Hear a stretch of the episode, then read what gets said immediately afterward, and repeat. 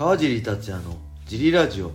はい皆さんどうもです、えー今日もレターの返事をしたいと思います、はい。いつもレターありがとうございます、ありがとうございます。えー小林さん今日もよろしくお願いしまよろすしくお願いします。今日のレターは、はい。えー階級が上の人とスパーリングすると、はい。やりたいことがやれずすごくストレスになります、はい。川尻さんは階級が上の選手とスパーリングするときははい。どんな意識やモチベーションでやってましたか？はいありがとうございますありがとうございます。なるほど、はいあの自分が小さいのかな？軽い階級の人だったりするとね重い階級の人とやるとはい。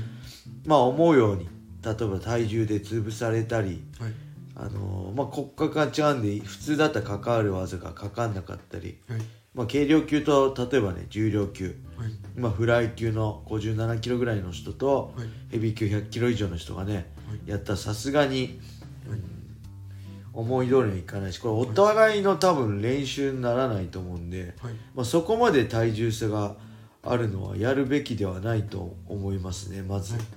でもしね人数参加人数少なくてやらざるを得ない時は、はい。まあ、なるべくお互い怪我しない怪我させないように少しでもね意味のあるようにやるべきだと思うんですけど、はい。これまず立場によって違いますね僕の場合はねなんでスパーリングするかっていうと、試合に勝つためなんで、はい。まあ、そのスパーリング自体は目的としてないんですよはい。なんで例えば茨城昔だったら、はい本当にスパーリング練習相手が2人とかざらにあって 毎日2人で岩瀬さんと2人でスパーリングとか、はいまあ、石田君とマンツーマンでスパーリングとか、はい。そういう時期もあったんではい。あのそういう時僕はどうしてたかっていうと意識づけをして、はい。えーまず相手のはい。得意なとこから逃げないってことを一つ相手の得意なところで勝負するはい。試合は逆じゃないですか相手の得意なとこで勝負せず自分の得意なとこに持っていくはい。じゃなくて自分のそ実力の底上げをするためにあえて相手の一番得意なところで戦ってはい。でそこから逃げない、はい。で僕は勝手にねシチュエシチュエーションスパーにしてました例えば同じ相手とやる時も、はい。最初は例えば自分がレスリング攻める、タックルで攻める練習をしよう。はい。じゃあ次は相手がタックル入ってきたとこをはい。対処する練習をしよう、はい。じゃあ次はんなんだろう四つ。はい。四つになって倒す練習をしよう。はい。今度は下になってはい。立つ練習だったり返す練習だったりをしろしようとか。はい。細かく言えばじゃあ今は、はい。えー5分3ラウンドの試合の、はい。え1ラウンド目ですはい。どう攻めるかはい。で次のスパは、えー例えば5分3ラウンドの、はい。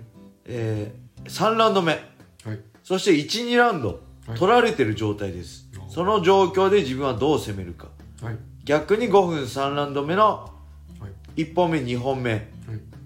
僕が取ってます、はいで3ラウンド目どう攻めるか、はいで1本目2本目お互い取り合っててはい。イーブンな状態で3ラウンド目迎えましたはい。このその状態でどう攻めるかってねいろいろ自分の中で決め事を作って、はい今俺はこういう状態だ今僕はこういう状態だ、じゃあどうすればいいだろうはい。っていうのをはい。考えながらやってましたねそれはけど試合に向けての話なんでもし趣味で、はい。例えばね格闘技まあグラップリングでも打撃でもはい。柔術でもはい。やってるんであればはい。まあ単純にストレスになるんであればやらない方がいいですよね 楽しくやるために来てるのに、はい無理やりストレス溜まることをやらない やるなくていいと思いますはい。あの一般の普通の会員さんなんであればはい。プロなんであれば、はい。そのストレスも大事だと思います、はいで僕も例えば竜太さんとか、はい。えー僕は70キロぐらいの時にね80オーバーの竜太さんとか、はい。80オーバーでものすごい強いはい。プロではないんですけど、はい。あの人がいたんであの、はいトップスの時代とかはい。なんで、えー石田君とか岩瀬さんがはい。怪我とかでいスパーリングできない時があったあれいつかな新庄の頃っすかねはい。そういう時はもう本当竜太さんとかそういう80オーバー自分より10キロオーバはい。ーは重い人とやってましたでそういう時どうするかっていうと僕はね、まあ、スパーリングなんですけど筋トレだと思ってやります、あ筋トレで、はい。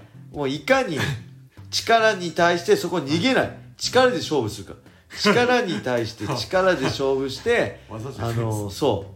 技に逃げないんです。技はできて当たり前なんであのみんなが。そこは、あのけあの自分と同じ階級とかでも勝負できるんで、はい。あの力対力で負けないようにやってましたね。はい。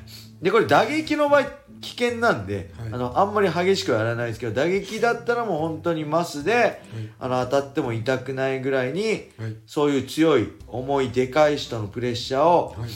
どういなすか？だからまあ別に正面衝突で打っちゃう必要はないですけど、はい。グラップリングの場合ですね。グラップリングとか、まあ、総合の場合は、はい。まあ、正面衝突してパワーにパワーで勝負する。でそうすると自分と同じ階級やった時に、はい。まあ、すごいプレッシャー感じなかったり、はい。楽に感じたりするんではい。そういう感じでねはい。やってました。でもしやっぱりねやっててはい。あのーこの人にストレスになるとか、はい。この人やりづらいなってはい。やりづらいっていうのは、はい。えーなんだろう強くなるのに自分が苦手だなってタイプの人は別にやってもいいと思うんですよ。はい。今日なんかやっぱり人間なんで、はい。この人合わないなとか これ人あの人が性格どうこうじゃなくてやっててなんかこの人とやるとはい。気がするんだよなっていう人いると思います。はい。あとは、はい。えーあれですね。ほら、えー試合で例えば打撃だったらガチになっちゃう人とか、はい。グラップリングでも、はい。なんだ無理やり決めに来たり強引に決めに来たり、はい。もう伸びてるのに、はいタップしてないと伸ばしちゃうんです。これ絶対いるんですよ。一定数絶対いる、言うはい何回言っても伸びたらもうそこで止めるんだよ離すんだよって言っても、はいこれ何なんですかね。熱くなっちゃうのか、はい必死でわけわかんなくなってるのかわかんないですけどもう相手何もできなくてタップ遅れてるだけなのにそこからガキって伸ばしはい伸ばしちゃう人とかいるんではい。そういう人ははいあのーやらなくていいと思います。はい。やらなくていいと思うしあのもしはい。それがそういうのがあってるあったらその指導者とかその代表の指導者の人にはい。いや僕あの人とはこういう怪我しちゃうんでやりたくありませんってはい。言えば、い。例えばペア組,、ま、組む時とか、はい。知ってればねその指導者の人もそうやってペそこでペア組まないようにはい。打ち込みとかでもやってくれると思うんで、はいその辺はね自己防衛としてもう前もって言っとく。それは別にお金払って、はい。あのやってるんであればはい。仕方ないことだと思うし無理して嫌なのをね組んでスパーリングやって、あはい。怪我しの怪我したりとかストレスために一番バカらしいじゃないですか。あと違うジムも考えた方がいいんじゃないああまあそうですね。もし人数少なくてやるざるを得ないんであれば違うジムを探した方がいいかもしれないし。やってて勉強にならないタイプの人がものすごはい。い割合が多いジムとかだったらまあどういうジムでね。そはい。のどど何人いてどの相手がっていうのがわからないんであれですけど。僕はちなみにねはい。もうやりませんって言っちゃうタイプです。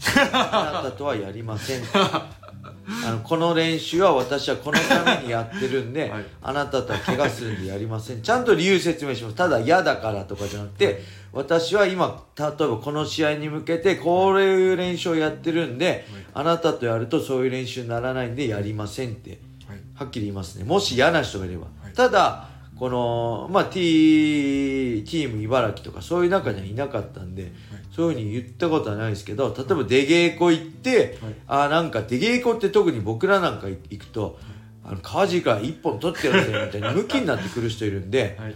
そういう人はもう最初から断ります。あすいませんやりません。はい。それもまあ自由だと思います、はい。特にお金払ってね、あのーそのジムでやってるんであれば、無理せずストレスためず怪我するような人とはやらないっていうのは、まあ、自己防衛の手段だと思います楽しくやってほしい。そうですね。楽しくやってほしいですよね。せっかくジム入ってね、はい。やってるんだから、あのストレスになるの一番バカらしいんでね。はい、というわけでレターありがとうございます。ありがとうございます。ラジオ聞いてくれてどうもです。これブラウザで聞いてる方ねぜひスタンド FM をダウンロードしてください。そしてカージー達也フォローいいねをしてレターもどしどしお待ちしてます。そしてこれねお布施で、えー投げ銭も待ってますのでいつでもカージーのラジオ面白いな続けて頑張ってほしいなと思う人はねお布施で支援ファンレターよろしくお願いしますはい、それでは今日はこんな感じで終わりにしたいと思います。皆様良い一日を。まったねー。